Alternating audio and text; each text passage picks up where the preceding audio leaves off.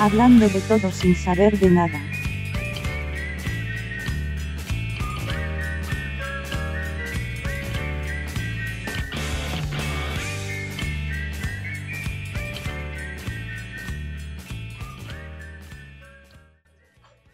Damos la bienvenida a este. Este sería ya el quinto capítulo. Número 5. Número 5, quinto el número 5. Wow. Ya seamos 5 capítulos del podcast. Eh, dar la bienvenida a todos los podcast escuchas. Eh, bienvenida Pablito, bienvenido Basti. No sé, ¿quieren decir lo que van a hablar hoy día? Vamos a darle una intro. ¿Cómo? ¿Quieren, decir, ¿Quieren decir lo que van a hablar hoy día? ¿Cómo va a darle una intro?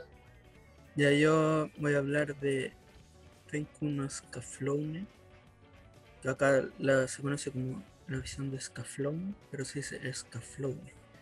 Eh, y una serie que vimos todos, yo creo. Eh, cuando pendejos. Eso. Excelente. Yo voy a hablar de un libro, El mundo invisible de Hayao Miyazaki, de Laura Montero. Un, un libraco. Dale. Del señor Mil. Te Ya. escucha como cortado. Sí, escucho como. oh, oh. Un robot. Acá se me escucha así. Aquí hay como pegado.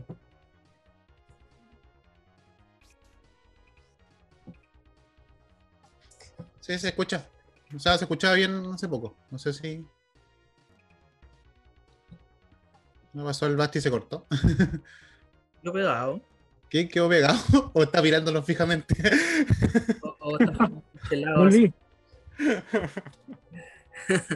Por ahí parece. Eh, Por ahí, por ahí. Sí, se escucha. cambié de internet. Ah, Cambié de internet. Dale, sí se escucha mejor. Ya, buenísimo. Ya. Entonces vamos a tener un libro, vamos a tener anime y película. Yo voy a hablar de. Street Fighter. Street Street Fighter. Fighter. ¿Qué recuerdan de la película ustedes? Así como para darle un... Pelea de la calle. No, pelea de la calle. Yo me acuerdo que el, el Sagat era poquito flaco, ni parecido al, al del juego, era poquito- un viejo culiado todo cagón así, todo con frío. Y quién eran unos, unos cafiches, sí. Era como un niño millonario así, pero en mala así.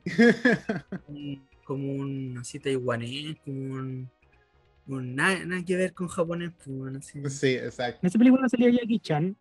¿O no? No, no. Eh, Jackie Chan hizo en una película, hizo una eh, una, paro- una parodia, o no sé si parodia, pero igual Eh, como, eso como mención vi. honorífica a Street Fighter, que incluso era más, es más fiel que esta película. Así me parece que es la película City Hunter, no estoy seguro. Sí, vi esa película. Eh, sí, pues eh, la pelea- esa pelea es mucho más mejor que la pelea culiada de esta película. Exacto. Bueno, por lo general esta, pelea, esta película tuvo problemas grandísimos con, los- con las coreografías. Por eso una de las razones principales de la falla, eh, gran falla por, por las peleas fue como poco, como que había poca conexión entre, los, entre las personas o los actores que estaban generando, las personas hablo de los que generaban toda la coreografía de las peleas eh, todos los encargados de generar eso también tenían como un poco de conexión con los actores y, al mismo tiempo los actores no presentaban una gran una como gran interés por, por generar una buena una buena película. Eh, pero así como hablando ya la, eh, la película se estrenó en 94 un año antes de, de Mortal Kombat. Y por lo general eh, tuvo un presupuesto de 35 millones de dólares. a pesar de que la película no tuvo buena recepción a nivel de, críticos de cine o eh, experimentados de la índole, o también de, los fanáticos del videojuego, eh, ganó buenas lucas, porque costó 35 millones de dólares hacerla como presupuesto y recaudó casi 100 millones de dólares, ¿cachai? Así que tuvo, tuvo un buen, se podría decir, igual la gente fue a verlo al cine. es el, los cabros chicos, que no, uno cuando cabros chicos queda loco con esa película. Sí, pues. Así que la película mm, en temas de historia es súper simple. O sea, hablamos de, del coronel Bison, que desea conquistar el mundo con el típico plan de crear soldados eh, perfectos.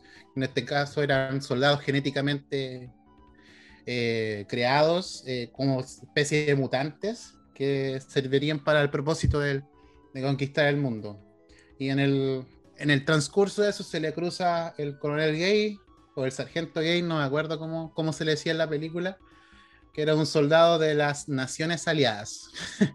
cualquier coincidencia con las Naciones Unidas. no sé qué se puede decir sobre eso, pero incluso los colores me acuerdo que eran similares a la de las Naciones Unidas. Julio no tenía el peinado. Pues, sí, a lo más tenía, me acuerdo que le pusieron el, el tatuaje, el tatuaje de la bandera americana. eh, a pesar de todo lo malo, la película igual era entretenida para verla como en familia, una tarde, domingo, o incluso para verla, no, me acuerdo que la vi en el TVN cuando la dieron.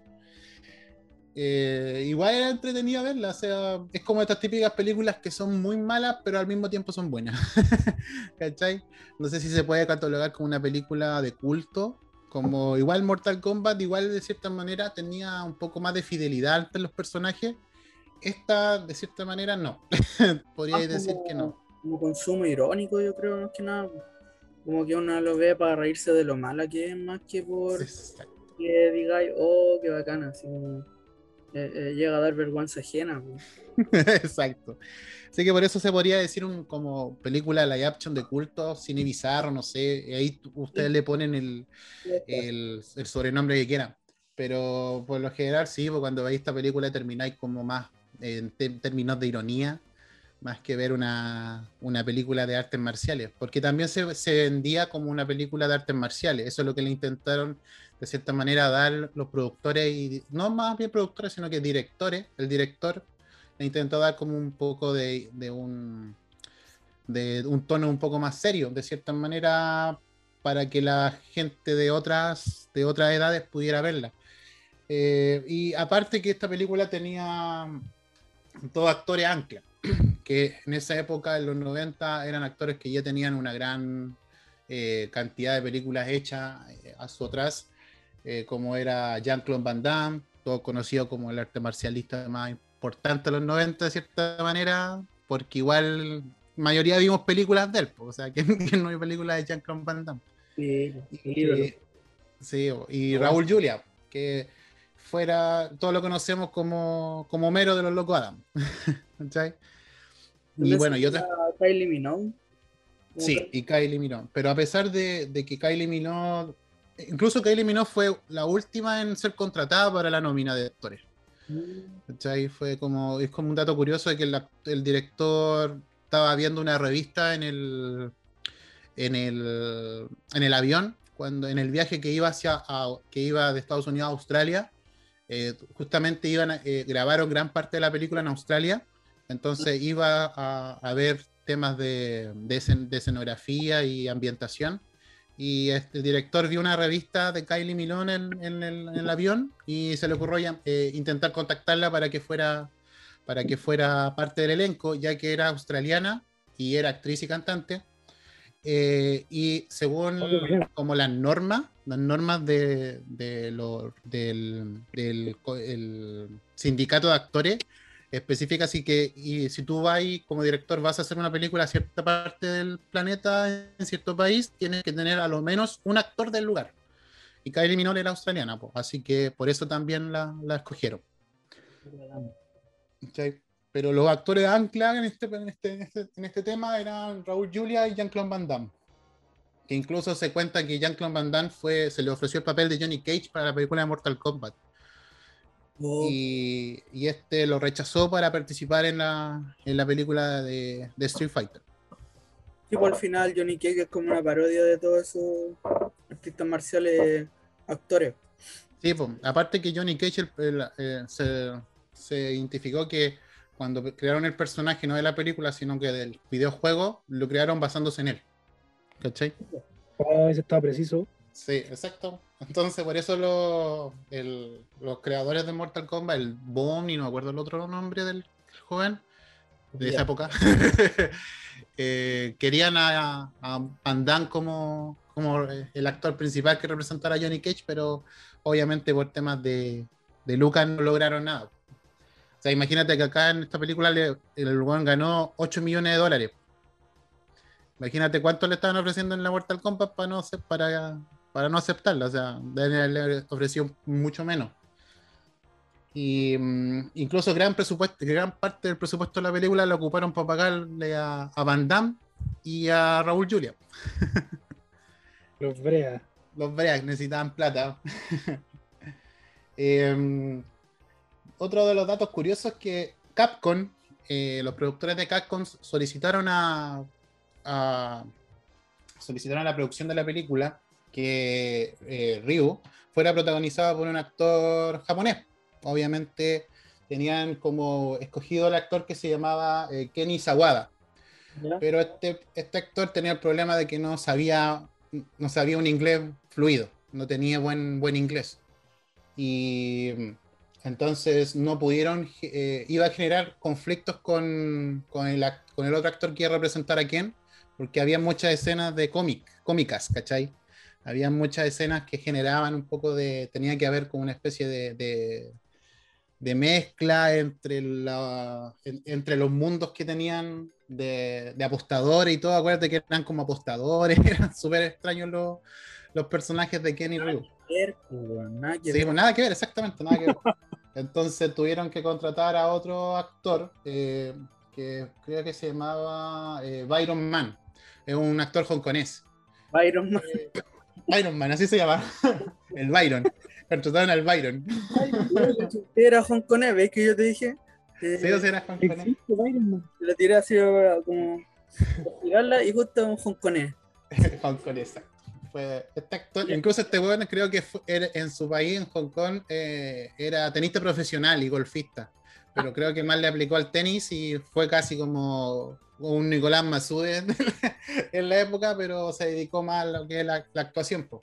Hasta el día de hoy sigue actuando, po. actuó en series como Smallville, en películas como Catwoman, esa película horrenda de, Uh, la película. del 2004, ¿cachai? Y otras series como Arrow, que fue como la más importante que tuvo, en cierta manera, en Arrow, del 2014 al 2016 creo que estuvo actuando ahí. Eh, pero una, una, se podría decir, una filmografía un poco normal. ¿cachai? No, no, no, tuvo, no, no ha tenido grandes papeles, a, a no ser, se le conoció más por, por Río de Street Fighter. Eh, y lo curioso del, del, del actor que se llamaba Kenny Sawada, igual le dieron un papel en la película, creándole un personaje que se llamaba Capitán Sawada, que curiosa, curiosamente, como no hablaba inglés, tuvieron que por, por postproducción doblarle la voz a un actor in- gringo, ¿cachai? Así que igual, por lo menos se llevó su luquita ahí como para participar en la película. Algo corto.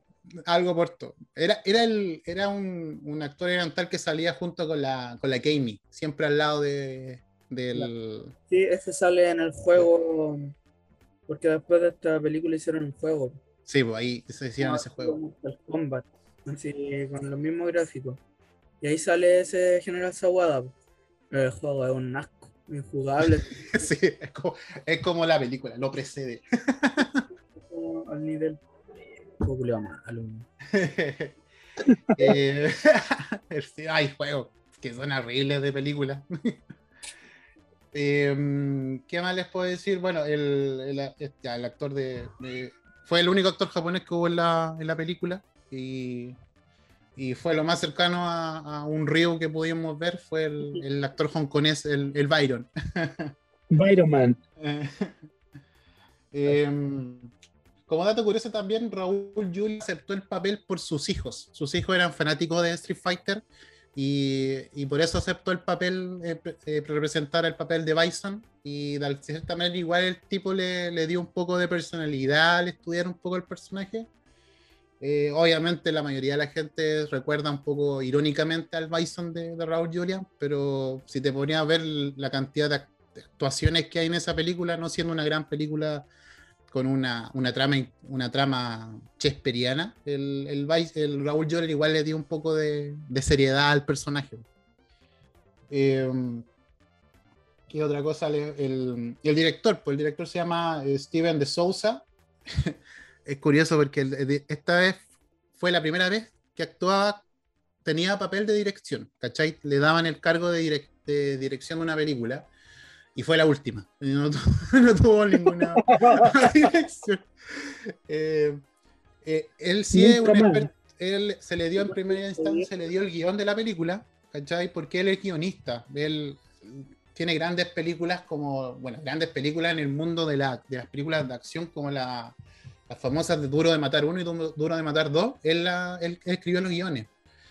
Y la mítica película de Arnold Schwarzenegger, Comando. No sé si se acuerdan de esa película. Aguante. Sí, ¿cachai? Entonces él, él era, fue el guionista de esas películas y de muchas otras películas de acción, eh, donde también actuaba, mayormente actuaba Arnold Schwarzenegger, que por lo cual se le dio un caso de que mucha gente en la época hablaba de que Arnold Schwarzenegger podía haber tomado el papel de Bison en la contextura facial y contextura del personaje. Oh, sí, lo era Eh, bien caracterizado.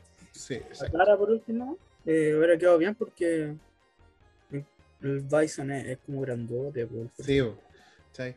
Sí, hubiera sido chistoso haber, haber visto a, a Arnold Schwarzenegger como Bison. Pero, pero la, el, el destino dio otra cosa. Em, que em, la película en primera instancia tenía, con- iba a contar de- con siete personajes. ¿Cachai? Solamente iban a aplicar siete personajes por un tema de tiempo y, el tema de, darle papel, de darle papeles un poco con, buenos textos a los, a los actores, el cual se fue todo por el drenaje porque Capcom quería que aplicar todo, in- incrustar todos los personajes a y por haber dentro de la película.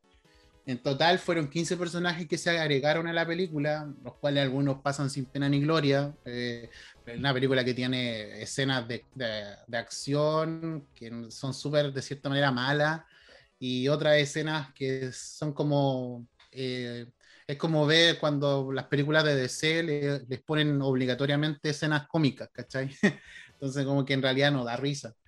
Eh, y el, el- ambiente cómico que se le intentó a la película como fuerza igual también tiene como, como que no, no pega, no, no calza. Eh, entre los personajes que encontramos tenemos a Vega, Blanca, Dalsin, po. Dalsin que era el, el científico que creaba a Blanca. Y Blanca se supone que era Charlie, el compañero de, de, de Guile. Sí, Charlie Blanco se llamaba. eh, Charlie Nash, que el, el Nash pues, que sale en la saga Street Fighter 0, después de Sí. 5. Eh, Sí, pero en la película, en la película se llamaba Charlie Blanco, sí, pues. Charlie White. Y, y Blanca es otra buena que ver. Por en un accidente en Brasil y una tormenta eléctrica y como que mutó a ese monstruo. Nada Sí. que ver. Nada que ver, ¿cachai? Incluso el Dalsin, po, el Dalsin era un científico ahí, ¿cachai? Estoy diciendo que un yogi, pues. Después tenía ya, tenía ya Balrog y a Honda, que eran unos eran unos pseudo periodistas, no periodistas, sino como asistentes de cámara de la periodista Chun-Li. Eran buenos, pero juego los jefes o los malos, pues los, los últimos jefes. Pues. Sí, el otro que me daba risa era el, el Sanji. Sanji que igual era como cercano, pero era como estúpido, así como, como idiota. Bison. Sí, y era muy fiel, pero muy fiel a Bison, me acuerdo. Mm, era como de los Sí. tampoco, pues. Ese weón no era de los, así como, como del bando de Bison. Sí, nada que ver. pues, que es como que crearon toda una índole, toda una índole de, de, de película de, de villano que quiere conquistar el mundo y tiene su, su gente que es fiel a él y toda la cuestión.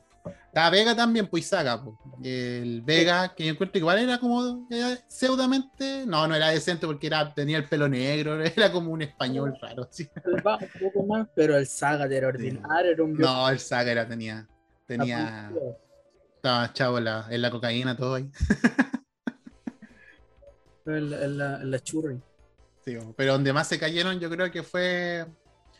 Bueno, de mi punto de vista, fue en Ryu y en, en Ken, sobre todo en Ryu, y, y en Blanca.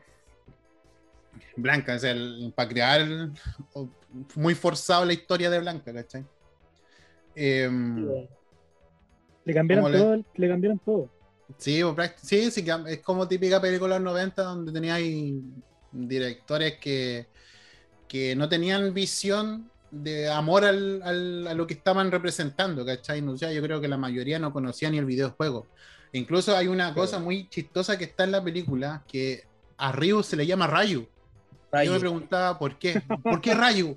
Y, y en realidad el problema más grave fue que ninguna de las personas sabía cómo se nombraba, el- se, se decía la palabra en japonés, nadie.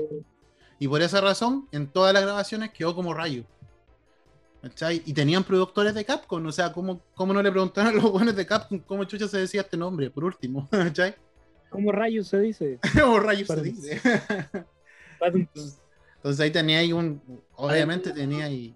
Esa wea ningún- bien yankee de que siempre el personaje yankee tiene que ser el protagonista, entonces hasta en la serie no hay que estar la serie de anime de Street Fighter B, creo que es. Eh, Street Fighter V, que es digna, a mí no me gusta mucho, pero esa la dieron acá.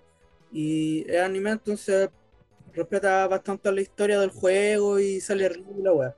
Pero hay una serie gringa Street Fighter de mono que es ordinaria y, y, eh, también ahí Gail es el protagonista. Y me acuerdo que acá la daban y le decía, sonido boom, sonido boom. Decía, Sí, "Ah, había una gran cantidad de, de cabros que íbamos al arcade y le decíamos con eso, soy de boom.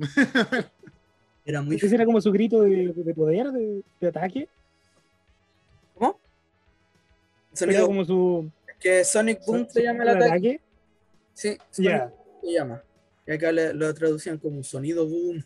era mala la serie, era muy kuma. Pero- Típico de serie gringa. Y en la película lo mismo, pues tenía, el gringo tenía que ser el protagonista. Y, y siendo que Río era como el más serio del juego y la weá, y lo ponen como payaso. Incluso la- el anime que es- está para, para verlo, un capítulo, y la película, eh, Ah. Ryu y Ken son, son los protagonistas. y cuando tú tomás en consideración la, eh, la- la- la animación o, lo- o las próximas adaptaciones que se hicieron fueron muy, muy fieles a las de Michima, eh, que se llama Street Fighter Legacy, también ahí tomás en consideración la, la parte principal de la historia, que en realidad desde ellos nacen todos los otros pers- desde, ellos nacen las otras historias, porque la historia principal es de Ryu, ¿cachai? Sí, y porque su la- maestro y todo. No es muy difícil la historia tampoco. pues, No, son pues no, no. jugadores que entrenaban, eh, que lo entrenaba el maestro Gouken, el Tagouki, que era el hermano, y él absorbió un poder como maligno, que también le llegó a Ryu, y Ryu lo vence, y Ryu que busca peleadores porque quiere demostrar que es el más fuerte, y quien es como que es un millonario, entonces como que no, no, no está tan ahí con, con eso, ¿cachai? Sí, y la- Son los personajes que van conociendo. y de hecho, Lee es como un agente de la CIA, una wea así.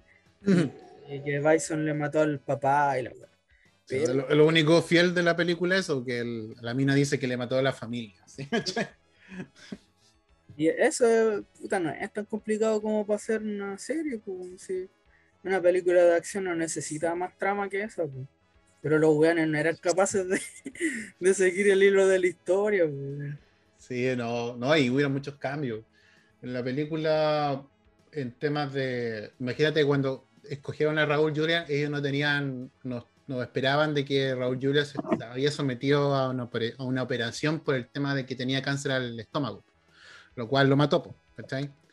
Eh, y cuando empezó las filmaciones de la película, Raúl Julia estaba saliendo de esa operación y había perdido mucho peso.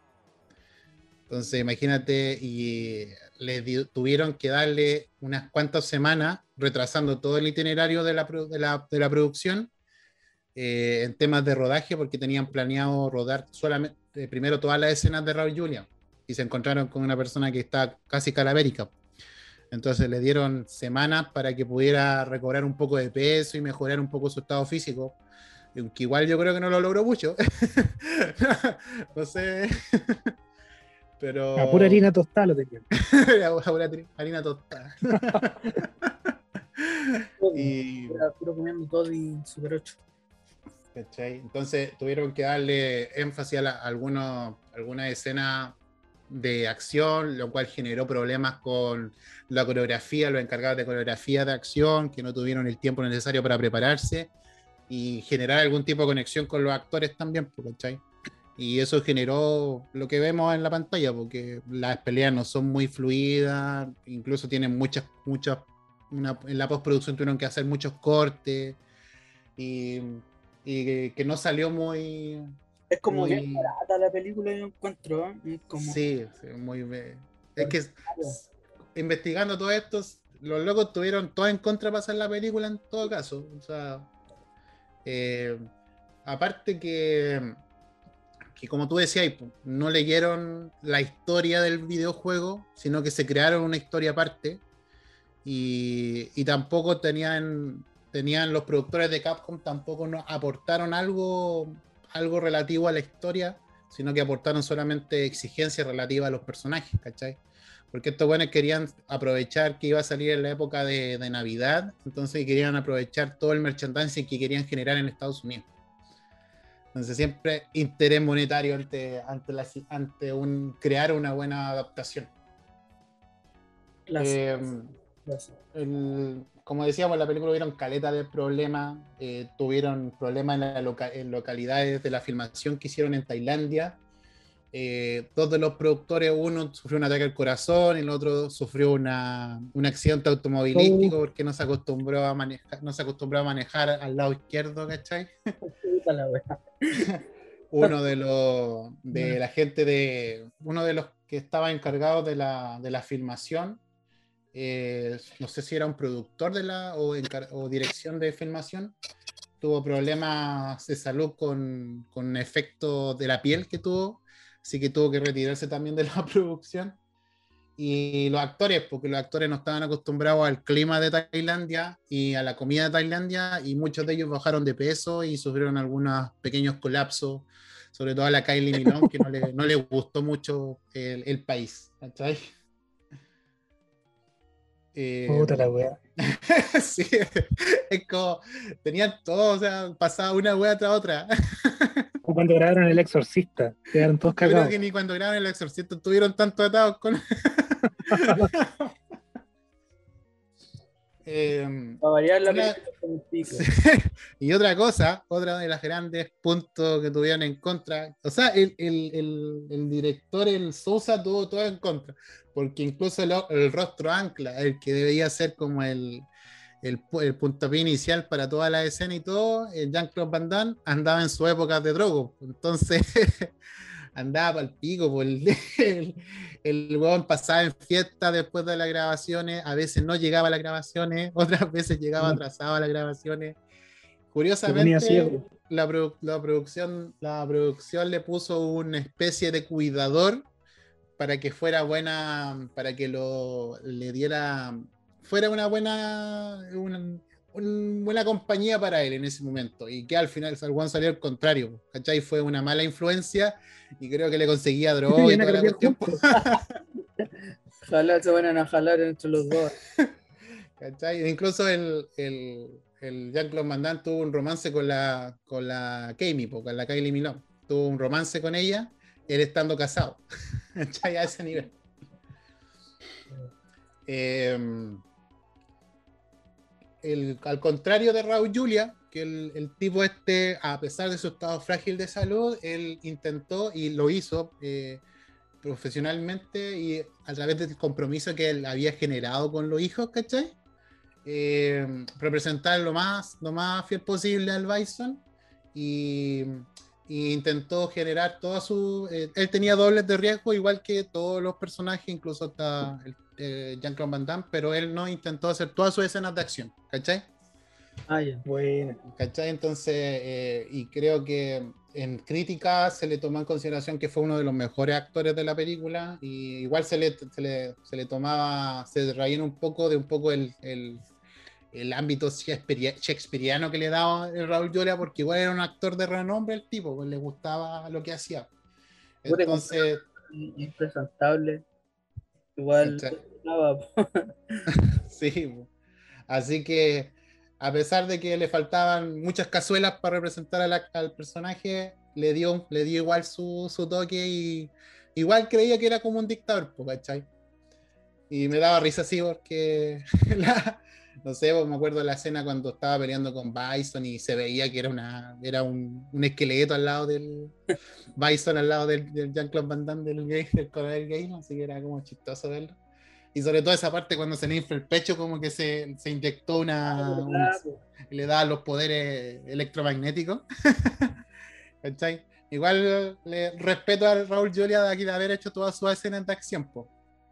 Y, y lamentable no pudo ver el final de la película, lamentable en el sentido porque a lo mejor iba a ir con su hijo y toda la cuestión, eh, porque él murió dos meses antes de la- del estreno de la película. Sí, pues está como dedicada en la película. Sí, exacto. Al final sale dedicado a, a Raúl Julia. Y, y no No pudo ver el final. Una hueá un poquito mala.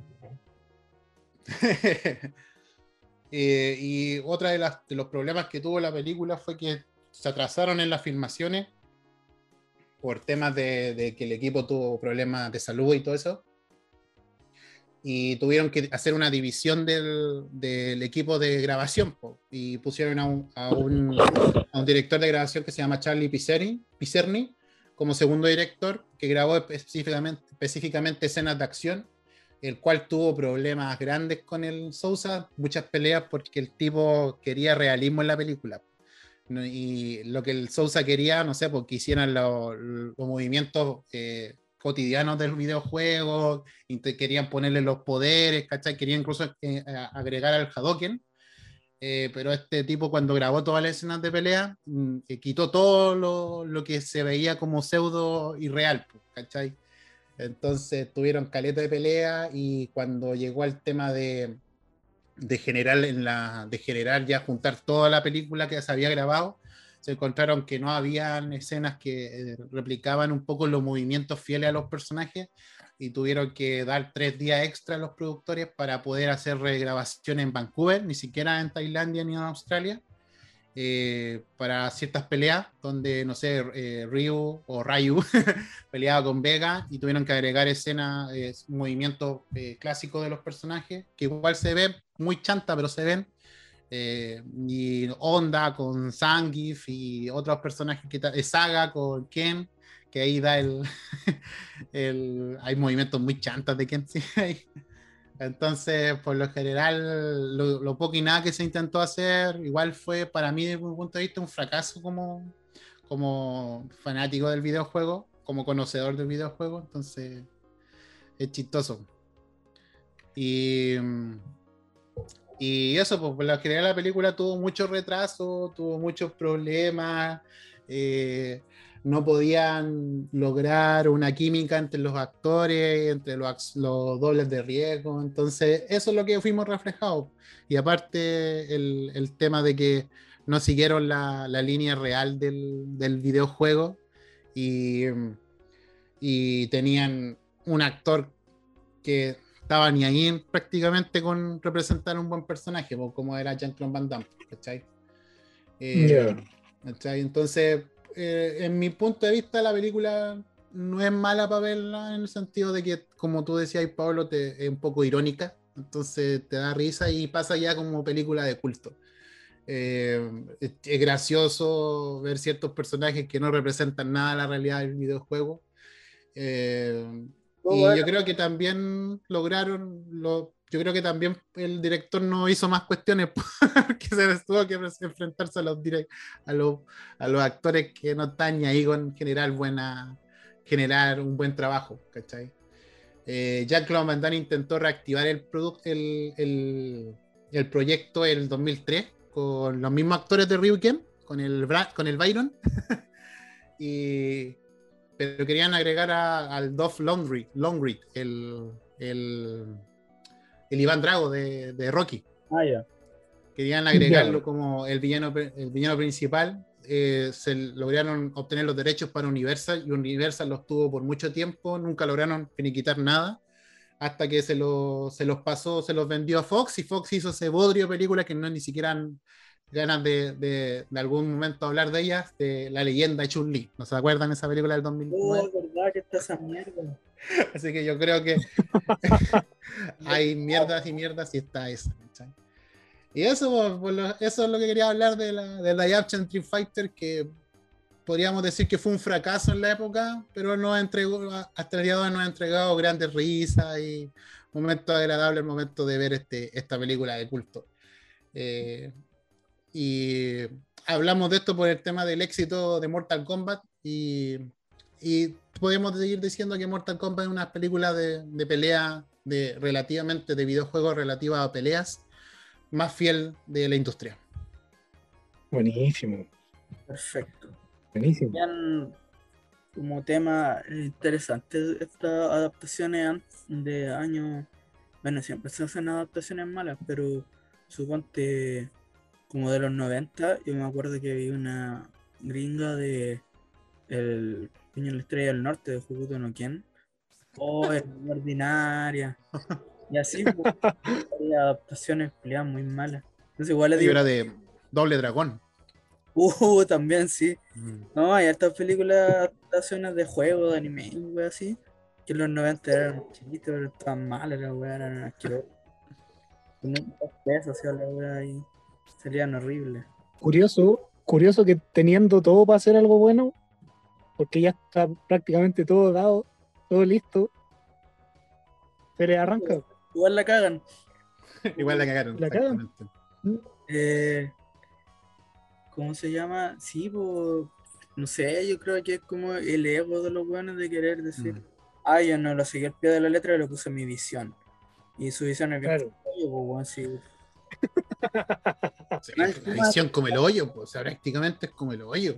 Este era el juego del momento en ese tiempo, pues, tampoco era como que era una No. weá que no iba a generar nada o, o que había que tratarla así como, ah, un juego, hagamos cualquier weá. No, pues si era el juego, pues. Era el Sí. juego. Ah, Danilo imagínate que- Palomino en el staff. Eso, yo creo que el Danilo Palomino hubiera sido un mejor actor que el, que el Brandon, que el Byron. Ah, me- mejor Ryu.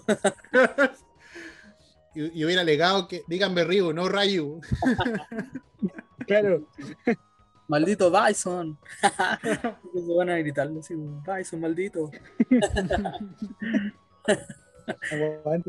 Bueno, buen, buen tema, buena, buena película. O sea, mala película, pero. buena, entre comillas, así como para juntarse a verla. Sí, a ver cierta escena. Igual intentaron pegarle como imágenes en lo, de los escenarios.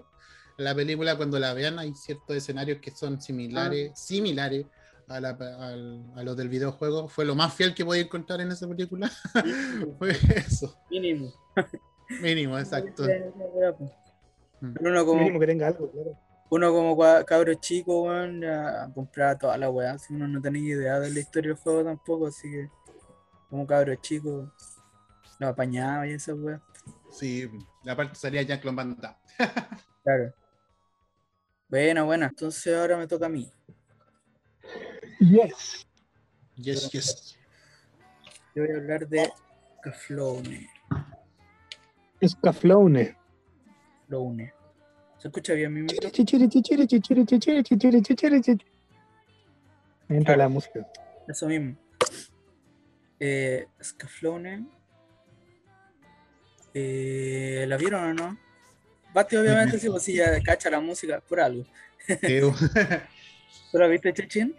Sí, la vi. Yo la, me acuerdo de haberla visto en TVN primero y después descargar los Claro. capítulos en japonés para verlo real. Ay, nunca lo he visto en japonés. Yo lo vi en TVN y después en Etcétera TV. Yo la vi en BCB. que dice primero TVN en ese tiempo. No fue de las pocas weas que daban en, en ese periodo malo. Eh, ya, voy a empezar con la disertación. Ah. Están con Scaflone, eh, que acá yo como la visión de Scaflone, o Scaflone decían, pero es Scaflone, que no, se sabe por qué el nombre. Mm, hay varias teorías, pero ninguna es cierta, entonces no sé de dónde sacaron el nombre. Eh, una serie de 26 episodios, producida por Sunrise, eh, de- dirigida por Kazuki Akane. Creo que el creador es ah, Kawajiri, no estoy seguro, pero creo que él. Eh, estrenada el 2 de abril del 96 en TV Tokyo. Eh, esta serie como que está en, un tiempo en que salieron varias series de buena calidad de mecha, como el 95 salió Evangelion y salió Gundam Wing. Y ahí como que batallaban el podio de la, de la serie de mechas. Eh, Gundam Wing también es de Sunrise. Sunrise es la productora de Gundam básicamente. Eh, pero esta difiere entre las dos, aunque las tres son bien diferentes. Por supuesto, Evangelion que es más psicológico existencial y lo, no es tan- los dos robots son como medio biomecánicos, medio, medio humanos, ¿cachai? Humanoides. Mm. En Gundam que sigue como la, la clásica de los Gundam de el típico robot así como mecha, Piloteado. que vuelan en el espacio y que la típica hueá de colonias espaciales y guerra y así. Y Scaflone eh, difiere harto de las dos porque esto es como una especie de isekai, que es como el, el término que se le dice a los manga anime de, de personajes que van como a otro mundo y como que tienen que adaptarse a las reglas de ese mundo y tratar de salir y sean en conflicto y weá. Eh, y eso pasa en esta wea, pues en esta serie la protagonista se llama Hitomi Kansaki y como que está- es como atleta, como que está en el club de, atletismo del, del colegio, la preparatoria donde va. Y en una de esas que está entrenando, como que cae un rayo y como que aparece Van, que es el protagonista, o sea, el otro protagonista. el- la protagonista, e- ellos son como la, la pareja del anime. Aunque también después sale otro personaje que Allen, que también son como los tres, como el trío amoroso de la wea, ¿cachai? Y pelea, sale un dragón que estaba siguiendo a Van y él, él lo derrota y después cae como otro rayo y se lo lleva. Eh, Hitomi, la protagonista, que tenía una especie de poderes psíquicos y veía el tarot. Entonces siempre en cada capítulo van saliendo como cartas del tarot y, y ella va como también leyendo, sacando cartas, ¿cachai? Eh, pero un tarot creo que si no estoy mal es un tarot especial creado para la serie, ¿cachai? Como con cartas eh, que difieren de las reales, no estoy seguro, la verdad. Eh, la serie mezcla elementos del choyo, que es como el, el anime manga de como de niña, así como romántico, de guerrera mágica. Bueno, ahí ya todos son todas las variaciones. En general como el, el, el manga para mina, para niña. Me- Medio clan. El shonen que el, el para adolescente, para niños adolescentes, hombre, como Dragon Ball y todo eso, weón. Eh, El mecha, porque el Scaflowne, el robot que sale como una especie de mecha, aunque es una media mecánica, pero sí, igual es un robot.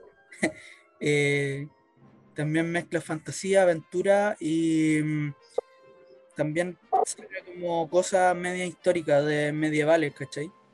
Como nombres de reinos y cosas así, ¿cachai? Como Hispania, creo. de Asturias está, eh, y cosas así que, que van como enriqueciendo también esta mitad de la serie, porque igual la hace bien atrapante.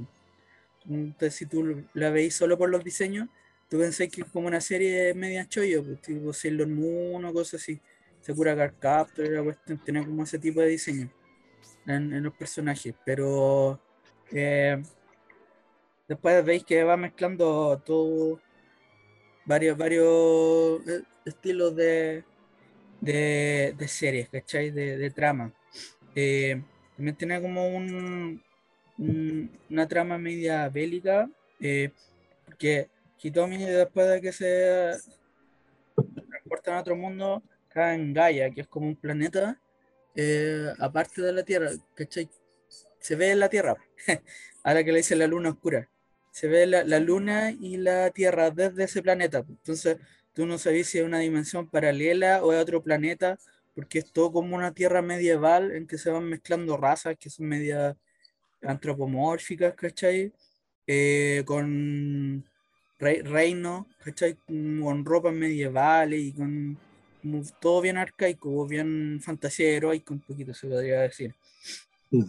Y se, eh, Saibak eh, el reino de. Si no, si- no, pues Fanelia, están Fanelia y Saibak, que son como los, los reinos que están en conflicto. Eh, Saibak son como los malos y quieren revivir el poder de, de, de Atlantis, ¿cachai? Entonces ahí Van Fanel, que es de Fanelia, que es como un pequeño reino, es como el príncipe o, o- o rey. Está su hermano Folken también, que está como, se fue para el otro bando y hay una, unos rollos medio acuáticos. Está Allen también, que es como un caballero que eh, tiene harto protagonismo en la serie, pero en la película ya pasa a segundo plano, siendo más protagonista solo Allen y Hitomi, ¿cachai? Em, bueno, la, serie. eh, ¿cómo se llama? ¿Cómo se llama?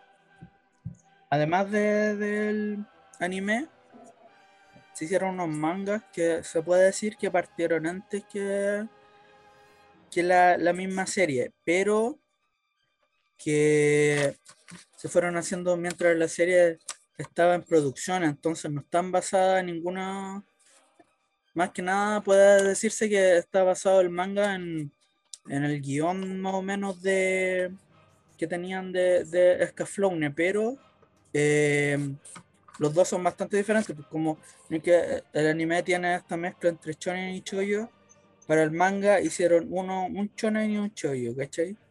Ah, cuático. Y Oh. pues no, no son en ninguno de los tres medios eh, exactamente lo mismo. Creo que el manga shonen es un poco más fiel al- a la historia del anime. Y el choyo es- difiere un poquito más y eh, tanto en personajes como en trama. También tiene un juego de PlayStation que nunca lo he jugado y ahora lo bajé para ver, lo voy a probar. Eh, y ni sabía que tenía juego, así que ahí voy a echarle una mirada. Eh, también tiene película que salió del año 2000. Ah, y tiene una Sí. novela ligera que salió poco después de que saliera la serie.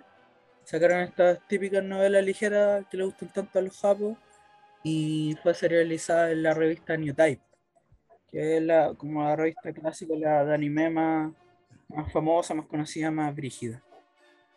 Em, ¿Qué más te puedo decir? Em, En la película lo. ¿Cómo? el- en la película el mecha era como más orgánico, así me acuerdo. Claro, que tenía una, una weá que se le enterraban como el cuerpo. Sí, como una jeringa que le sacaban la sangre y con eso Sí. como que se movía. Era súper Ah, cuático. Ah, La película es súper buena y es, es bacán porque no, no es como la adaptación de la serie a la película, pues es como ya lo- los diseños son un poquito más más shonen, ¿cachai? Más, ma- un poco más maduro. eh, también la visión general de la serie es un poco menos europea en cuanto a diseño y es más asiática, ¿cachai? Como Mm. los personajes, los personajes son más salvajes algunos de los diseños, como más, no sé, son no son tan pulcro, tan tan solemnes como, como en el anime. sí. Y se basa ba- eh, más en la relación entre Van y Hitomi. Pues. Allen como que no, no se mete mucho ahí, ¿cachai? Allen Cesar. Eh, también producida y eh, por los mismos por Sunrise, dirigida por el mismo director de la serie y animada por el estudio Bones.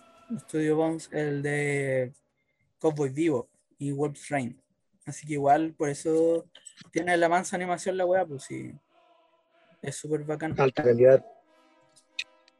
Eh, y eso, pues la serie quedó hasta ahí y no, Y yo sepa, nunca más sacaron nada más. Como que no, no la sobreexplotaron como han hecho con Evangelion, como lo hacen con Gundam y todo. Sí, como que por cada tiempo que pasa no sigue siendo la misma serie, las mismas películas, todo lo que se hizo en la época, novela ligera, manga, como que se mantuvo ahí. Lo pueden pillar ahí si lo quieren ver, está en YouTube, está enterrada la serie. Eh, 1080 se ve re bien, se ve piola, y está con el doblaje latino que daban acá. Que no encuentro que es buen doblaje, ¿eh? no, no, no es malo el doblaje. No, Eh, es de- de- de la- del grupo de doblaje decente de la época nuestra. Sí, pues, eh, doblaje mexicano, me imagino. Pues. Intertrack, tal vez, no, no sé. No estoy seguro. Eh, a mí me gusta harto la serie, la verdad. No me acuerdo bien si el final, porque poco me acuerdo del final. Me acuerdo de detalles de más de la serie, de los de, de los personajes, de, de los la- las peleas, los ejércitos, no es que habían otros mechas que Dylan Du, me acuerdo de ese personaje que era bien como culiado, que era un psicópata y tenía un- unos mechas bacanes de, de ejército de, de, ¿cómo se llama? De Cyback. Y también me acuerdo, en una salía una vaga con esta galeta que eran como unas naves que salían como unas piedras que flotaban. Entonces la nave estaba como agarrada a esas piedras flotantes y así como que viajaba, ¿cachai? Era bacán, tenía conceptos bacanes, me gustaba. Era bien bonita la serie. Además, la música, que mm, eso me había olvidado hablar. La música está a cargo de Yoko Aguante. Hajime Misoguchi. Y Yoko Kanno, bueno, ahí eh, es una de las más brígidas del- en cuanto a, a música de, de serie. Es la que hizo la de Wolf Rain, la que hizo la de Cowboy Vivo, que es la más conocida. Y mm, Buenísimo.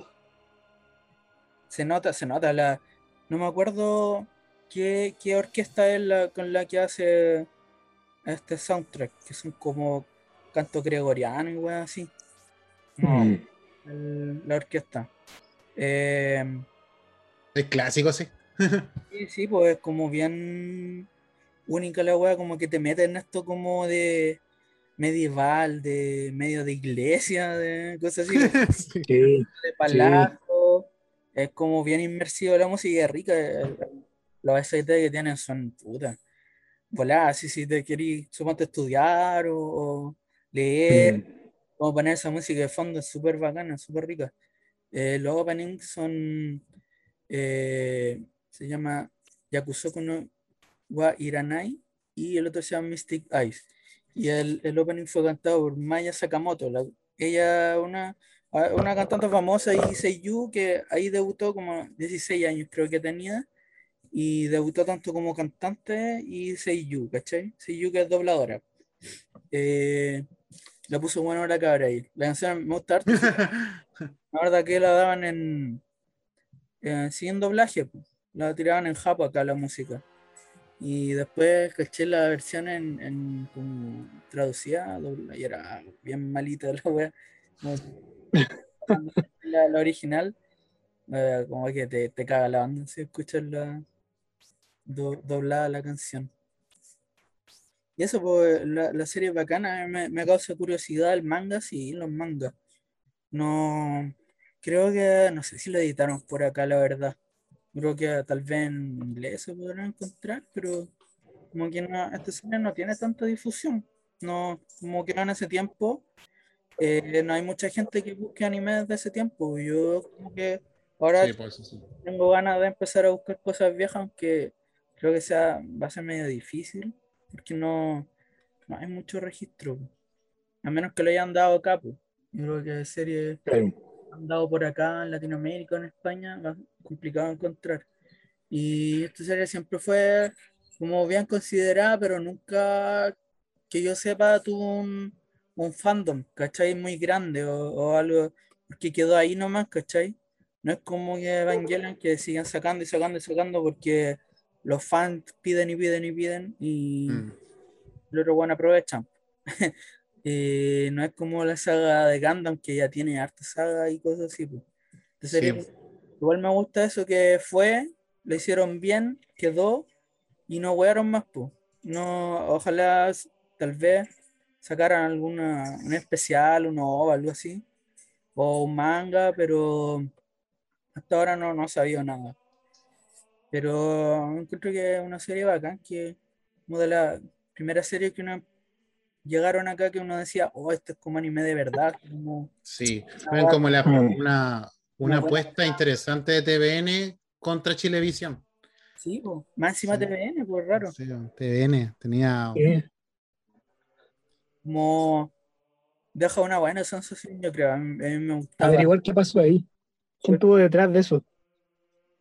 De que llegara. De que llegara, puta, que estaba abriéndose el mercado, yo creo. Claro. Puede ser una, sí, no sé, de investigación, pues igual Megavisión y. que en la, en la época se llamaba Megavisión, me acuerdo. Y Chilevisión tenían. Estaban intentando generar una.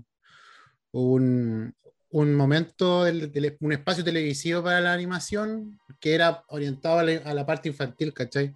Y como que TVN igual se, se tiró con, con series, me acuerdo de, de, ay, ¿cómo se llama esta serie? Aparte de Scaflón, otra que tiraron TVN que también era Tecaman Blade, Megaman, sí, Megaman, sí. Tecaman Blade daban. Megaman Blade. También era como más, era, era un poco más seria, pues era acuática la Sí, era bacán esa serie, me gustaba. caleta. Megaman Blade, porque ¿cachai? Sí, era bacán. Como que intentaron tirar serie un poquito pseudo más, más seria. E incluso tiraron Street Fighter, la, la- la animación japonesa, la tiraron ahí. Sí, la de animación siempre la daban en el TVN. Sí. Nunca te avisaban, sí. No, no. Te la encontráis, me acuerdo, los sábados. Sábado, domingo te Sábado como en la de media tarde, Sí. te la, la pillaba ahí. ahí. Sí, La daban nomás. Ah, sí. Ni avisar. Ya, pues, eh, bueno, eso pues, como conclusión, es una serie que si no la han visto, tienen que verla porque es entretenida, es precisa, no es difícil encontrar lo, lo que hay, y, y eso, pues, una serie de la, como, no, no es clásica clásica, es como entrando ya en el anime un poco más moderno, con ese como estilo un poquito más nuevo de series más cortas y no tan, tan que alargan todo, ¿cachai? Como más, más concisa en, en el tema. Como ¿Cuántos capítulos son? 26 capítulos. son. 26 capítulos. Ah, es como una temporada. sí. Buen número. Mm. Buena serie, eh, bueno, bueno todo eso. Pero no hay tiempo de, de ver anime en la tele. Anime bueno. que ya no A mí pasa. me gusta Caleta. Sí, un recomendado, sí. También me, me gustó Caleta cuando era ahí. Música, si pueden llegar a pillar algún ACT por ahí. Eh, Como esa mística que tiene. Sí, es rica la música, la serie en general. Pega caleta la música, como que está muy bien hecha la- el estilo de, de música. Eh, Sí. no, es, no es la filarmónica de Varsovia, parece que es la, la que hace la música, no estoy seguro. A ese ¿En nivel. serio? Qué bacán. Es que increíble la banda sonora. Sí. Lo de otra weá, pues sí es como, oh, como una, que te- una weá inmensa, así como, te, te imagináis una weá así como el tiempo, como un palacio gigante, como, no sé. Bueno, eh, como Sí. te imagináis todo lo que sale en la serie, pues es bacán que, que logra hacer eso. No me calza justo la weá. A mí me gustaba que se transformaba el, el mecha, se transformaba en dragón. Oh, ¿verdad? Sí, Sí, y no era como mecánico. Eso es lo, interesante. Porque pongamos en Gundam Wing, hay, hay Gundam que se transforman no en dragones, sino que es como en, en Claro. pseudo naves, ¿cachai? Y, y no este como que con- manej- mantenía como la estética de, la- de un animal. Como orgánica. Sí. Entonces, sí, me acuerdo. Sí. Ya la wea, eh, sí, verdad. Y sí, es, es interesante, bueno, así que si la pueden pillar, yo creo que voy a tirarle el link ahí de la lista de reproducción que está en YouTube, para que esté ahí después en, en la paginita de Facebook, para que la, Buenísimo. puedan ver la los capítulos. Sí. Sí, que está. Sí, pues. Oye, averiguar eso también de, de los mangas también me llamó la atención. Sí, a mí también, porque son cortitos. Creo que el Choyo lo sacaron como en dos tomos recopilatorios. Y el otro no sé, pero no es muy largo, así que Interesante, interesante. No, acá no, no, eh, en ese tiempo era como todo más, más difícil, entonces no, no salieron para acá. pues. Salió la serie en estos tiempos, además que han tirado el manga para acá, para Occidente, pero no. La verdad no sé si es que se puede llegar a encontrar. Ahí, ahora- y eso, estar algún artbook, algún libro de arte ahí. Oh, Esos la- diseños son sí, pulentísimos los Por lo general, parece que el- el- hay un árbol de la película, que fue como más, O- como más diseño más, más serio. Incluso, incluso el, el, el, el escaflón era más, más orgánico. Con el juego, eh, creo que salió con el juego de Play. Salieron unas cartas. Un juego de 26 cartas de tarot, si no, si no entendí mal. Y un libro, que no sé si será libro de arte. Puede ser, que ahí me salió. Y tiene los mismos diseños que la serie. Así que ahí el que tenga esas cosas tiene un tesorito. Que Era un tesoro. pues salió para Japón. nomás. joyitas. Eh, está peluda la cosa. Pero ahí se, se averiguará, se buscará. Eh, la serie es buena. Y hay que recordarla, pues, no, no hay que dejar esa serie bacana en el pasado. No sería ¿no? Y qué bueno también que sea, que sea cortita y precisa, como que, que no le hayan metido mano. eso, como que la dejaron ahí. Fue lo que fue nomás. Y, Y y, en eso quedó. Y, y es re- redondita por eso. Porque no la manosearon tanto. Sí, por eso es lo bacán. Exactamente. claro, Así que Véala. ya, yo cabros traje eh, un libro que se llama El mundo invisible de Yao Miyazaki, de Laura Montero Plata. Este es un libro que se editó en el año 2012 por la editorial Dolmen eh, en España. Pero es una maravilla. Lo he ido lo he ido leyendo de a poquito porque es harta información. eh, y puta, trae información. Es como ir- ir- irse sorprendiendo de, de weas porque está como. Está estructurado de una manera como. No sé. La, la- la autora es una seca. Ella, eh, Laura, es. eh, por ahí que es doctora en historia del cine Ah, y licenciada en comunicación audiovisual. Ah, chucha. O sea, no es, Y forma parte de. ¿Cómo? no es más que Paola, cabrón. Hernán Ocupado forma parte de la redacción de la revista eh, cinematográfica Fila 7. Y eh, bueno, ¿de qué va el libro? Es una especie de monografía en cuanto a la obra de Miyazaki. Eh, parte haciendo un, por ejemplo, un análisis de cuál ha sido el papel de Miyazaki en la configuración de la animación japonesa. ¿Cachai? Como que va, hace un trabajo eh, gigantesco de recopilación de información en cuanto a contexto histórico eh, y en qué, en qué circunstancias, por ejemplo, se empieza a, a formar la industria del anime en Japón. Eh, como eh, Bueno, pues, el, el libro parte, parte haciendo como una, una revisión de eh, los, primeros, los primeros años y el surgimiento de la industria del anime en Japón. Eh, Ah. Los primeros autores, los pasos de, que pasaron de- del manga al anime. eh, toma referencias del imaginario popular japonés. eh, la era, las eras que se vivían, los contextos eh, políticos, sociales. eh, comienza. Aparte, el libro está acompañado de un- unas ilustraciones, son casi puras acuarelas de, de Miyazaki eh, y de otras de otras obras del anime. Trae, trae harto bosquejo, trae harto borrador de obras, como los primeros diseños, por ejemplo, de Mononoke, los primeros diseños de Náusica. Qué bacán.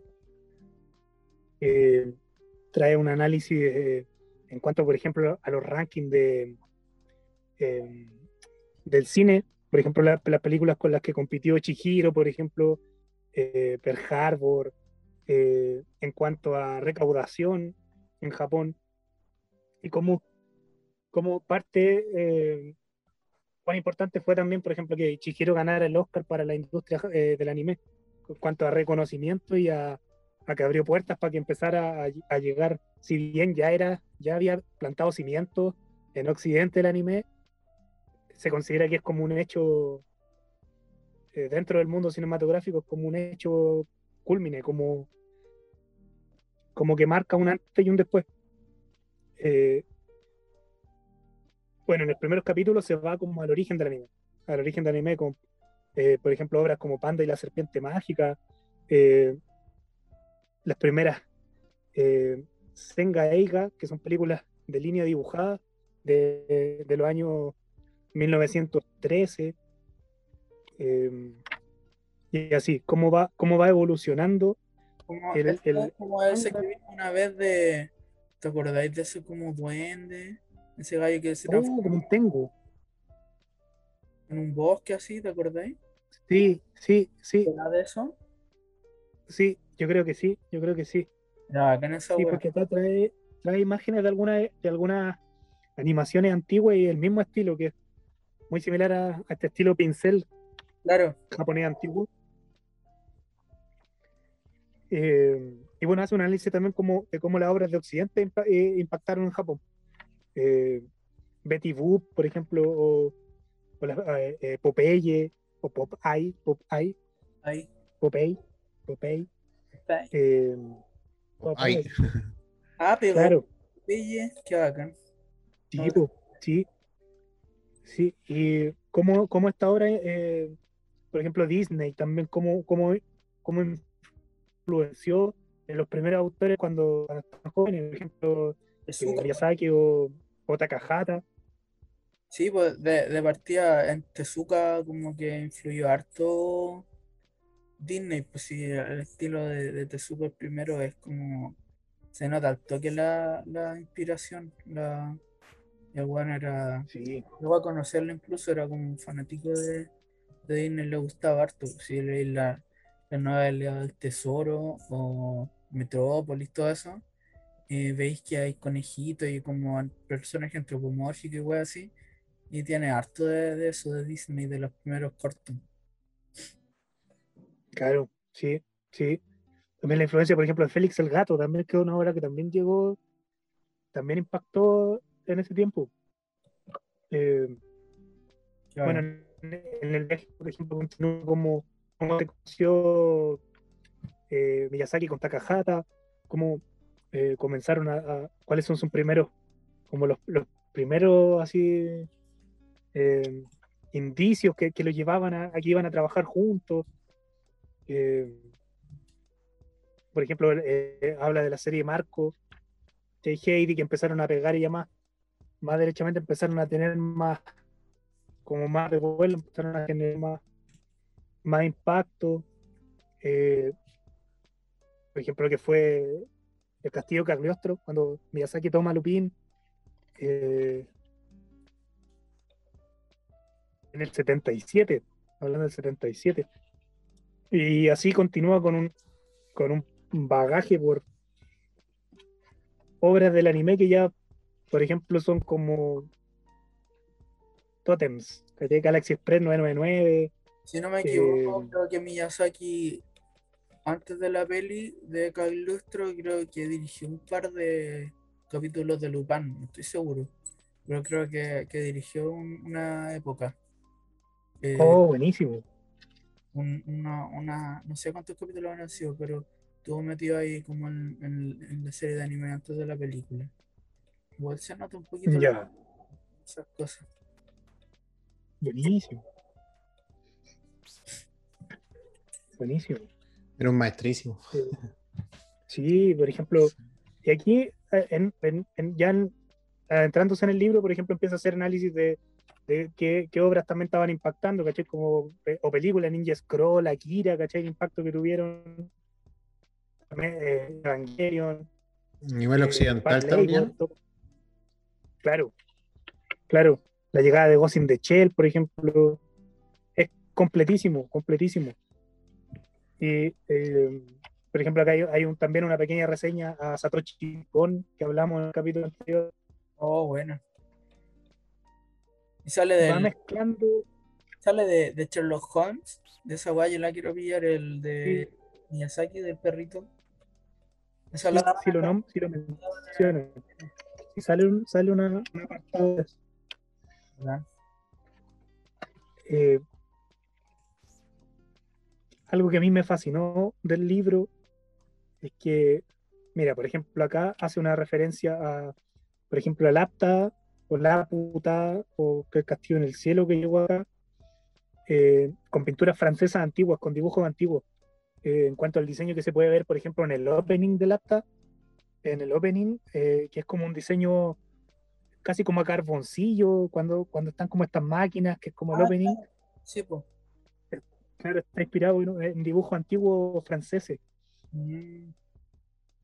El Apta tiene que ver algo con, creo que con la weá de Gulliver, algo así, De los viajes Sí, de Gulliver. con los sí, viajes de Gulliver.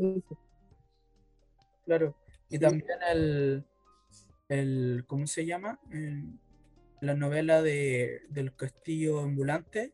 La segunda parte creo que algo del castillo en el aire, una weá así. También tiene en la Oh. segunda parte de esa novela. el castillo, castillo ambulante es de un libro, Sí, pues. Creo que la segunda parte de ese libro de la Diana Wine. creo que es una trilogía. Y está, eh, creo que la Oh, segunda Los castillos en el aire, una así. De Castle in the Air, como la canción esa de Pustigné. ajá. Creo que. No estoy seguro, seguro, pero creo que sí, que es así. Así que Miyazaki como que toma hartas cosas de, de la literatura.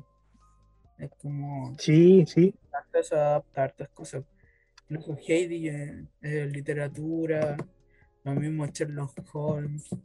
eh, la mayoría de las cosas que ha hecho, no, no todas, pero hay por lo menos la, la mitad de lo que hizo es, es basado en, en literatura, pues sí que gran viejo. sí, hace un cruce. eh, En una parte hace un cruce como de ilustraciones que se hizo, hizo entre Miyazaki y Moebius. Tuvieron un intercambio ahí de, de diseño de personajes que Mo- Moebius dice, hizo una ilustración de Náusica Ya, eh, y Miyazaki hizo una de Harzak, que es un personaje de Moebius. oh, qué bacán. Oh. Sí, eh, bueno, ¿qué más decir del libro? Que, que, bueno, es un análisis completísimo en cuanto a historia, en cuanto a, a, a- si comparaciones, pero, pero inspiraciones entre, entre obras, ¿cachai? Como por ejemplo entre esos grabados antiguos japoneses, los las primeras, las escenografías de las primeras películas, eh, mitología, ¿cachai? Como por ejemplo eh, entre un dragón chino, eh, y el dios del bosque, por ejemplo, de, de, de Mononoke, que viene, viene harta mitología y Interesante cómo hace la mezcla de distintas ideologías, porque pongamos, en toda su obra, cada obra tiene su propia personalidad, ¿cachai? claro, Entonces son súper interesantes cómo ve eso. Pongamos el- la misma usted diciendo el castillo ambulante, como decía el Pablo, sí, es de una novela, de una novela de- del área de la literatura mágica británica, ¿cachai? Claro. Y son dos libros y también pues, el, el castillo en el aire está relacionado en otra cosa y el castillo, en el, eh, el castillo ambulante es como lo, lo interpretó Miyazaki. Entonces como que busca distin- buscaba distintos, distintos lados y veía y analizaba y generaba el arte de, del, y la historia que tanto amamos y tanto conocemos al día de hoy. Sí, es, es un, es, un, es un estudio completísimo el libro. De hecho, hay una parte que me gusta harto que, que eh, nos presenta esquemas, ¿cachai? Esquemas de, de la relación entre personajes, de cómo transcurre la historia entre eh, pasado, presente, futuro, cómo se relaciona cada, cada sujeto con el objeto, eh, personajes secundarios, personajes terciarios, todo un esquema de, de cómo, cómo más o menos están tan hiladas las historias de Miyazaki. Yo esa la encontré la raja. Eh, que como que da. No, no- alcanzo así como a decir como, cómo más o menos será lo que, cómo trabaja él, pero yo creo que es lo que más se acerca de lo que yo he visto y leído, es lo que más se acerca quizá a ese proceso creativo de, la inspiración, del, eh, de cómo se trabaja la idea, cómo, cómo la, la historia va desde un centro, se va abriendo. Es como esa es la impresión que es como la forma de trabajar, que como que toma una idea y, y, se va abriendo como un árbol. un árbol. Yo quedé fascinado por el libro. Eh, y aparte que eso, gráficamente, eh, pero maravilloso, porque trae muchas fotos, mucho dibujo, mucho estos bosquejos que me gustan harto, que son como bosquejos, como primeros diseños de personajes, ¿cachai? Que de repente no alcanzan a estar pintados enteros. Ya, es una obra pulentísima, un libro de la raja, yo lo recomiendo a todo ritmo, si se puede adquirir. El manso material. ¿Dónde Y aparte también creo que este lo encontré por busca libre, Ah, ya. por busca libre. Y la edición es súper bonita, tapadura. Una joyita, una joyita. Eh, que también, bueno, yo la- había escuchado hablar por, por el pelado Pi, que le dio harto y también habló harto del libro. Acá yo no lo Pero conocí. me sorprendió. Yo, Me yo sorprendió el yo creo que se llama Mi vecino Miyazaki, creo. Pero no, tampoco se. Ese no lo quería comprar. Pero no, no. No, no, no he visto Claro. nada de eso. Pero. Este más interesante por, por el material que trae. Se ve bastante profundo la, también la investigación, pues no es como lo que se, se ve siempre. Un poquito más, más, ejemplo, aquí- más cabezona. Mm. Sí, sí. Claro, no son cosas que se hablen en todos lados. y de hecho, yo creo que. No, hay mucho que no, no Yo creo que no está en ningún otro lado. De hecho, en los comentarios finales algo hablan así que hay material que, como que lo la, la- la autora lo, lo recopiló para, para hacer este estudio. Por ejemplo, aquí hay una comparación entre una- una- un grabado de 1836, que es la serpiente dragón y su hija, con eh, Haku y Chihiro. Oh. Entonces, eh, y también los primeros diseños de, de Chihiro con Haku, Me imagino que, por ejemplo.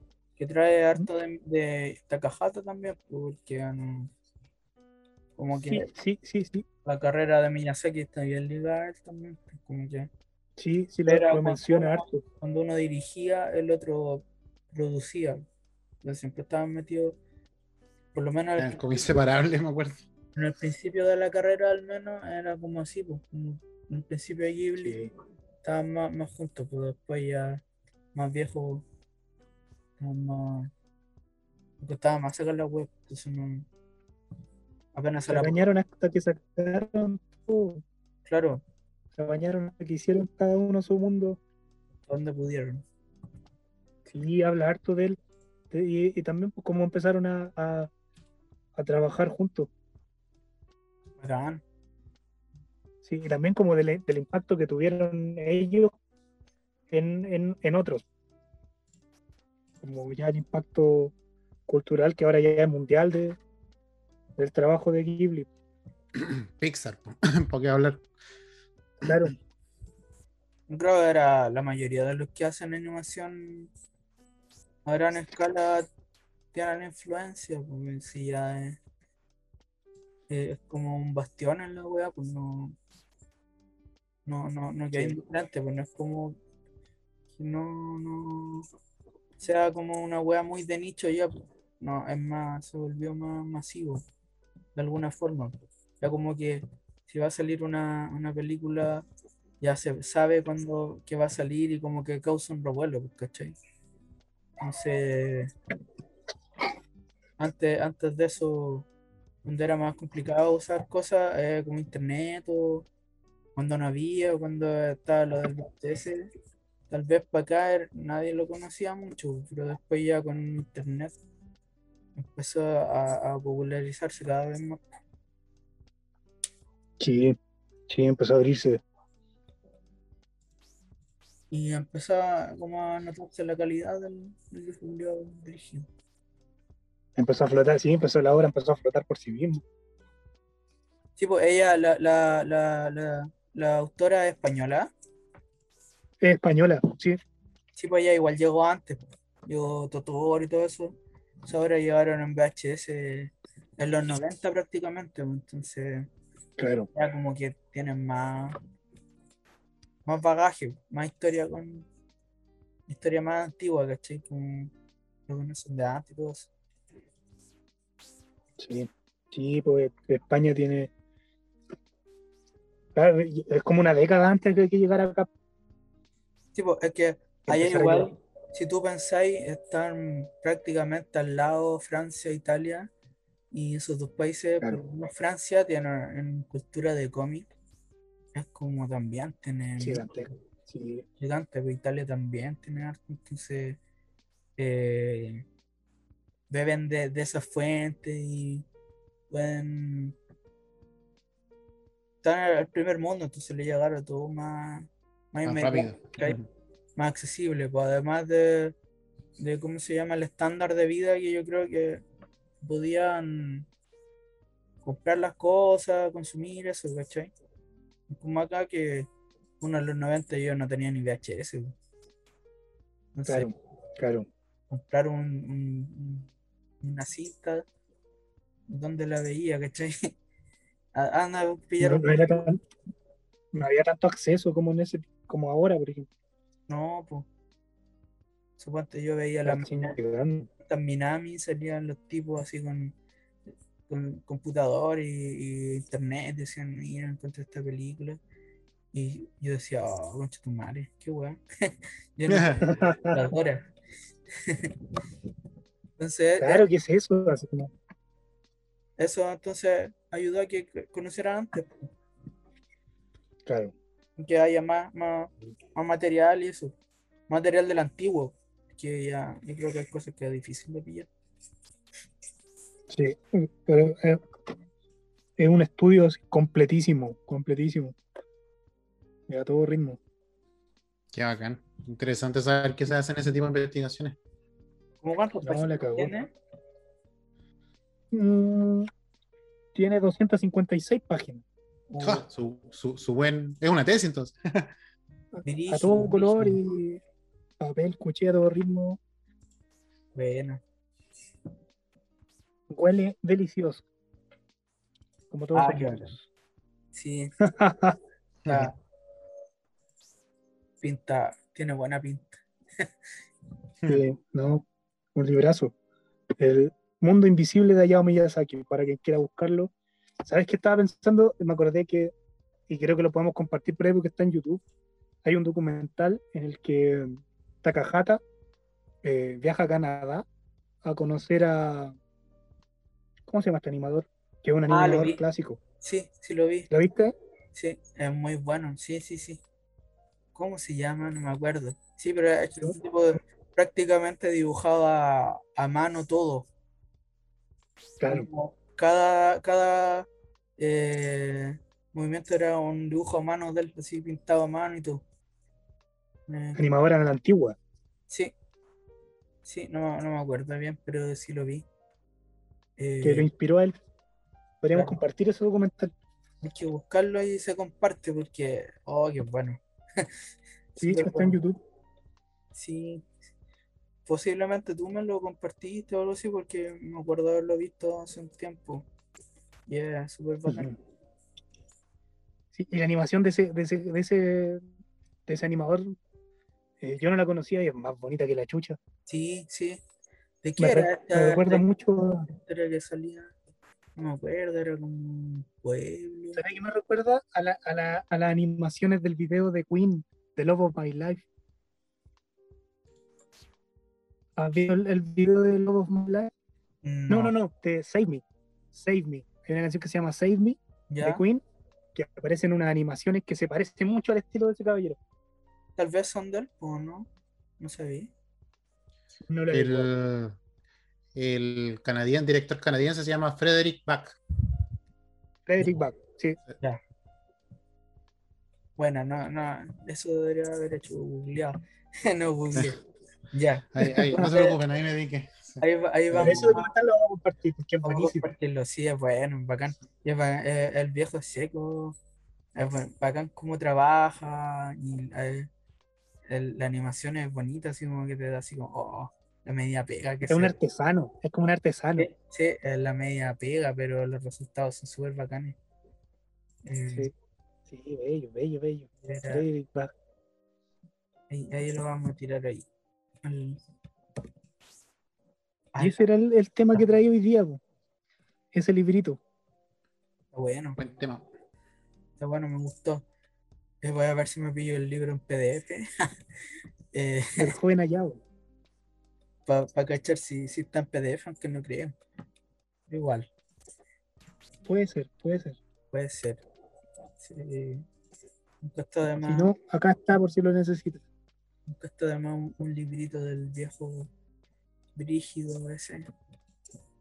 Y eso se pueden sacar mil, mil, mil libros del, del Sí. viejo. Diego, antes. Padre. Padre, indiscutido. 100%, po, uno de los grandes próceres. Sí, pues ya, lo bueno es que ya, ya está como reconocido como un grande, pues. Se, se ganó el- un puesto grande en, en el mundo en general, pues, en la cultura en general, más que nada. Sí, todo el rato. Que eso no, es- no es fácil para, para los asiáticos. No, y sobre todo la vida que tuvo también ahí cuando se Mm. entra a investigar un poco en la vida de Miyazaki también el weón le tocó duro. Sí, si tú lo veis, la otra vez compartí un meme que salía Junjiito y salía con la foto en buena, así, poquito feliz. O sea, obra de Junjiito y salían puros monstruos así. Y al lado salía una foto de Junjiito así, un weón feliz. Y al lado salía obra de Miyazaki y salía como Totoro y todo bonito. Y al lado Hayao Miyazaki, un culeado así todo depresivo. Sí, pues bien, no es muy así, muy como amante de la, de la vida. O sea, bueno, no sé, no es como muy optimista, es como bien crítico el viejo, entonces Fue crítico, sí. como no es como una seda. Es que yo creo que ha vivido eso, yo creo que el, el, el haber vivido tanto también, porque, eh, no sé, pues vivió guerra mundial, Mm. eh, La historia que viene detrás de él es, es- es grande, ¿cachai? O sea, más encima de un país que ha sufrido harto, pues viene de un país que, que no solamente la guerra mundial, sino que ha sufrido catástrofes, catástrofes ambientales, erupciones volcánicas, inundaciones, temblores, terremotos, o sea, tiene, tiene, tiene- él- tiene harto que contar, ¿cachai? Sí, como- lo que yo sabía, el- el- eran como comunistas, partido comunista de Miyazaki y Takahata, pero no sé si es verdad. Lo leí hace un sí, tiempo. sí, sí, sí participaron activamente. Sí, Fueron parte de la, del movimiento estudiantil, de ese movimiento que, Bien. Ah, claro, pues. eh, fue muy, muy catalogado como parte de la historia, de, una parte importante de la historia de los movimientos revolucionarios a nivel mundial. Claro, sí. Sí, no me acuerdo en qué vi que, que ah, claro, que en algo así relacionado a la política en Japón también, pues, como bien, también, ¿quién habla de eso? Creo que Murakami también habla algo de eso, del movimiento estudiantil.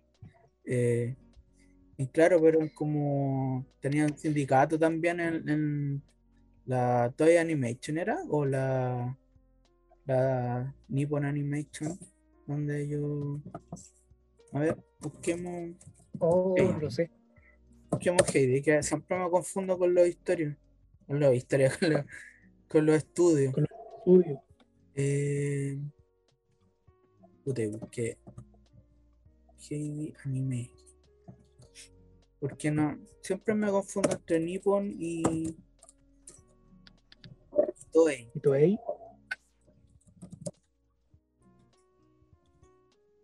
Ya veamos, veamos, veamos. Mm.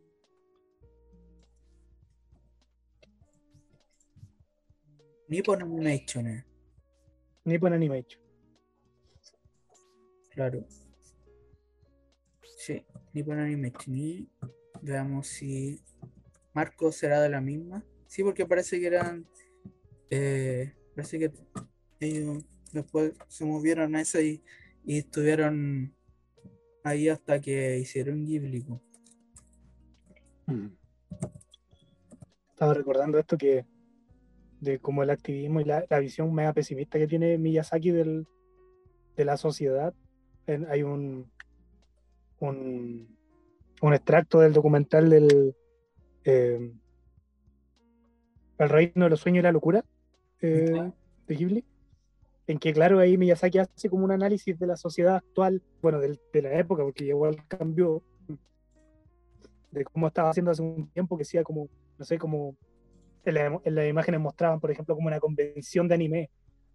Y, y Miyazaki ahí como que hablaba de, de cómo se estaba volviendo un poco, cómo, cómo la sociedad se estaba desconectando un poco de la, del- de la, de la realidad misma, sino que como que se estaba transformando en algo muy raro. Y él decía como, como algo así como que, que, que se sentía como, como la historia se estaba repitiendo, ¿cachai? Como la gente se estaba despreocupando de cosas de las que debiese ocuparse. Y, y que la historia estaba dando un vuelco más o menos similar a algo que ya había pasado antes. Eso lo decía el 2013, me parece que el documental. Es que todo lo que se vuelve un producto masivo, o sea, un consumo, consumo masivo eh, inconsciente, eh, yo creo que eh, causa eso. ¿cachai? Como que eh, si no lleva crítica a la wea, claro que se vuelve como algo inconsciente, impensado y solo consumo, consumo, consumo. Claro. Uno mismo. Y, y aparte que, como tú estábamos, repe- repetíamos en, en momentos anteriores, eh, Miyazaki vivió muchas cosas, entonces de experiencia tiene para identificar lo, lo- ellos identifican la, la- cómo sucedió lo que ellos vivieron y se- si está repitiendo la misma historia, obviamente la van a, lo, van a, lo van a captar. Y como so- somos animales que nos que es- tenemos la tendencia a cruzarnos con la misma piedra, pues, así que Claro. de cierta manera igual repetimos los errores. Sí, pues la, la historia se repite siempre, porque Sí. la gente no entiende. Y bueno, Pero tiempos que todo es muy... es interesante cómo ellos plasman toda esa vivencia en algo tan alegórico y tan, y tan a mí es como maravilloso ver las películas de Ghibli. ¿Cachai? O sea, son, son emociones encontradas con las películas de Takahata, las películas de, de Miyazaki, incluso la del hijo de Goro también me, me encantan. Entonces, Si tú, si tú veis, igual tienen una, una como beta melancólica, no es como sí, una alegría excesiva o un optimismo gratuito, ¿cachai? Ni siquiera en, en, en Toro, siempre tiene como una cosa así media oscura por debajo. Como un, Sí. y su crítica también pues, a todo, como un su tipo de eh, una enseñanza o como una filosofía en, en la misma. Aparte, incluso estamos para mostrarte algo, ¿cachai? Algo que Claro. a lo mejor olvidaste o dejaste pasar. Entonces, lo veí te das cuenta, oh, eso sí, está pasando. ¿cachai? A mí me pasó con la película con Pompoco de, de Isao Taka- Takahata, me pasó caleta. Buena película. Cuando vi esa película y, te la, hermosa y la veis completa así, te quedáis marcando ocupado, ¿cachai? Sí, es para la cagada. Sí. Si la lleváis a la realidad, la situación. si la lleváis a la realidad de ahora, suponte, es como que se está graficando eso mismo que esa película. Sí. Entonces, tendríamos que tener un, hacer un programa solo para hablar de Ghibli, yo creo que hay mucha tele que cortar, no sé. Hay De harto. hecho, sí. hay que hacer un especial Miyazaki y uno Takahata. Especial Miyazaki, sí. Un especial del estudio en general. Uno de Sí. Miyazaki y uno de Takahata. Porque Aparte de la influencia que hay en la animación de, de la actualidad, la influencia que tienen es, es mucha, y encuentro que es demasiado. Y, y eso es lo lindo de, de lo que, de lo que, del arte de, de- del estudio en Ghibli en sí, po. Que Claro. genera, genera otros artistas y que esos artistas intentan seguir como ese linaje a veces. Suponte, eh, Makoto Shinkai que cuando salió siempre decían no, el nuevo Miyazaki y que nada que ver igual, pues, pero como que siempre decían, trataban de desligarlo, pero esa película que se llama Hoshino Kodomo creo que se llama, o el viaje a Garte creo que lo pusieron acá, Sí, Era muy Ghibli, pues, weón. sí, Es muy, muy Ghibli. Es como una weá entre Mononoke, eh, eh, Náusica. ¿cachai? Tiene. Tiene incluso, hay personajes que se parecen a las cuentas de Terramar de Goro Miyazaki. Bien, pues. ¿cachai? Tiene como. Oh, cuentos de Terramar, qué buena película. ¿cachai? Eh, eh, ¿cómo se llama? Eh, la influencia está pues, igual que. ¿Cómo se llama este weón de. Del niño y la bestia también, pues. También. Él, él iba a dirigir pues, el, el castillo ambulante. pues. ¿Cómo se llama este autor? A ver, busquemos el niño y la bestia. ¿Se acuerdan ustedes? Buenísima película. Se llama. Se llama, se llama. No me acuerdo. Mamoru Sí, Hosoda. Mamoru Usada, sí. Mauro Josué. Eh, él dirigió una película, o sea, OVA de una OVA de Digimon. Y después no me dirigió otras cosas y ahí creo que se le dio el proyecto del castillo ambulante de Moving Castle. Pero no se la pudo.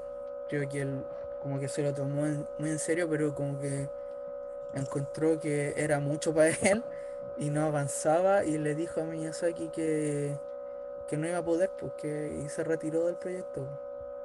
Y Oh. Miyazaki como le dio ánimo y le dijo, y la siguió él, pues, ¿cachai? Como que al final la como que la, la, la hizo Miyazaki, la, diri- la terminó dirigiendo. Pero al principio iba a ser Mamoru Hosoda. Y no se la pudo nada el cabro. Igual era Pero mucha responsabilidad. También ahí está eh, Hideaki Anno, que es el director de Evangelion, también trabajó con Ghibli como animador, claro, porque claro. su bueno era como una especie de dotado de, de la animación. Era un- Lo recomendaron, pues decían, este bueno es seco como animador. Y creo que Miyazaki, en una web que leí antes, decía que se acercaba al escritorio de Hideaki Anno y decía, pensaba así como, ¿cómo va a ordenar este desorden cuando terminó? Tenía la cagada. Creo que también eh, eh, animó Hideaki Anno, que también deberíamos hacer un especial después, animó más escenas de, de, de- como de, de peleas de, de aviones, de, de las naves macros, como, como escenas Oh. de guerra. Ma- Mamoru, Todo eso está conectado, pues. Está todo unido. Igual que Mamoru Usa- Usa- o Usoda lo, lo rectificaron como el nuevo Miyazaki en una, en una ocasión, pues me acuerdo. Siempre, sí, pues. Sí, a- siempre lo ha comparado. La comparación. Makoto ¿Te gusta Shinkai-? Makoto Shinkai también hacía lo Sí. mismo. Eh, Tiene puro hijo. que no hayan como que, que alguien lo, lo suceda. Ni, ni siquiera el mismo hijo, yo creo que lo va. No, yo no quiero ni pensar en la muerte de, Mi- de Miyazaki, como que el luto que va a generar, ¿cachai? No, no pensemos weón mejor. No. Bueno, y eso, el, el libro es eh, El mundo invisible de Hayao Miyazaki por Laura Montero Plata. Un libro a tener, a no dudar si se puede conseguir. Y lo tengo. 250 páginas, decía. Ay, qué bonito la, la portada. Qué bonito. Sí, una portada que trae como, como muchos personajes de Ghibli por ambas caras del libro. Oh, Oh, qué bonito, me jodió. súper bacán. Sí. Mira, Sí, qué sí. la edición. Oh, qué Muy bueno. recomendado. Ahí ya, ya saben ya en qué gastar los morlacos, el 10%. Ya, ya. Oh, yo ya lo tengo gastado ya, no alcancé. Pero por acá está, por si lo necesitan. O sea, por mi residencia. muchachos, ese era mi tema. El Bueno, tema para el día de hoy. Capítulo número 5. sí, sí. Empezamos flojeando el, el- el capítulo. Tenía, estábamos, los tres estábamos sin decisión que, que ver. Teníamos los temas ahí dando vueltas. Yo creo que esta semana voy a buscar antes el tema. no voy a esperar. Sí. Hoy igual salieron hartos temas por la conversación. Sí, salieron estuvo varios. buena, sí, estuvo buena. Bueno, estaban buenos los. cono- todos conocíamos, pues, así que estuvo bueno eso. Por lo general siempre tenemos ese esa como estructura así, película, animación, manga, cómic. Claro, pues sin planear, Sí. eso estuvo bueno. Fue Sí. como salió nomás. Eh, sí, pues, me gustaron todos los temas. Escaflones, de hecho, me voy a ver ahora porque hace años que no la veo y la pillé en buen formato. Está en YouTube ahí para los, los que cachan. Eh, me, me dejó entusiasmado y voy a averiguar de los mangas, lo mejor. Ahí me voy a tirar el link. La vamos a compartir igual. Cuando esté el, el capítulo ya arriba subido en redes, voy a tirar el link de la serie tal como se dio acá en, en latino, ¿cachai? Buena, sí, excelente. Yo, yo cuando salga el capítulo voy a tirar el link de en Jiffy de, de Street Fighter para que la, la tengan ahí, para que la vean. O, Para que se rían un rato. sí, o que se rían un rato. Lo más probable es que también estén en alguna en, en YouTube, yo creo. ¿eh? Sí, y vamos a compartir el link del, del documental de Takahata con, con Frederick Paz. Ya. Dale, sí, también. Ahí y, y que- quedamos pendientes en una de un podcast solo de del estudio Ghibli. Sí, se vienen los especiales. Se vienen los los especiales de invierno. Vienen los especiales.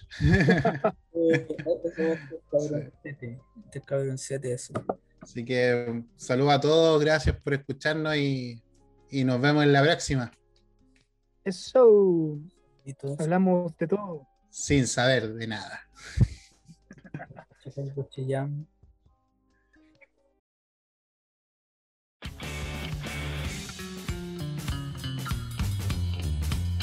Hablando de todo sin saber nada.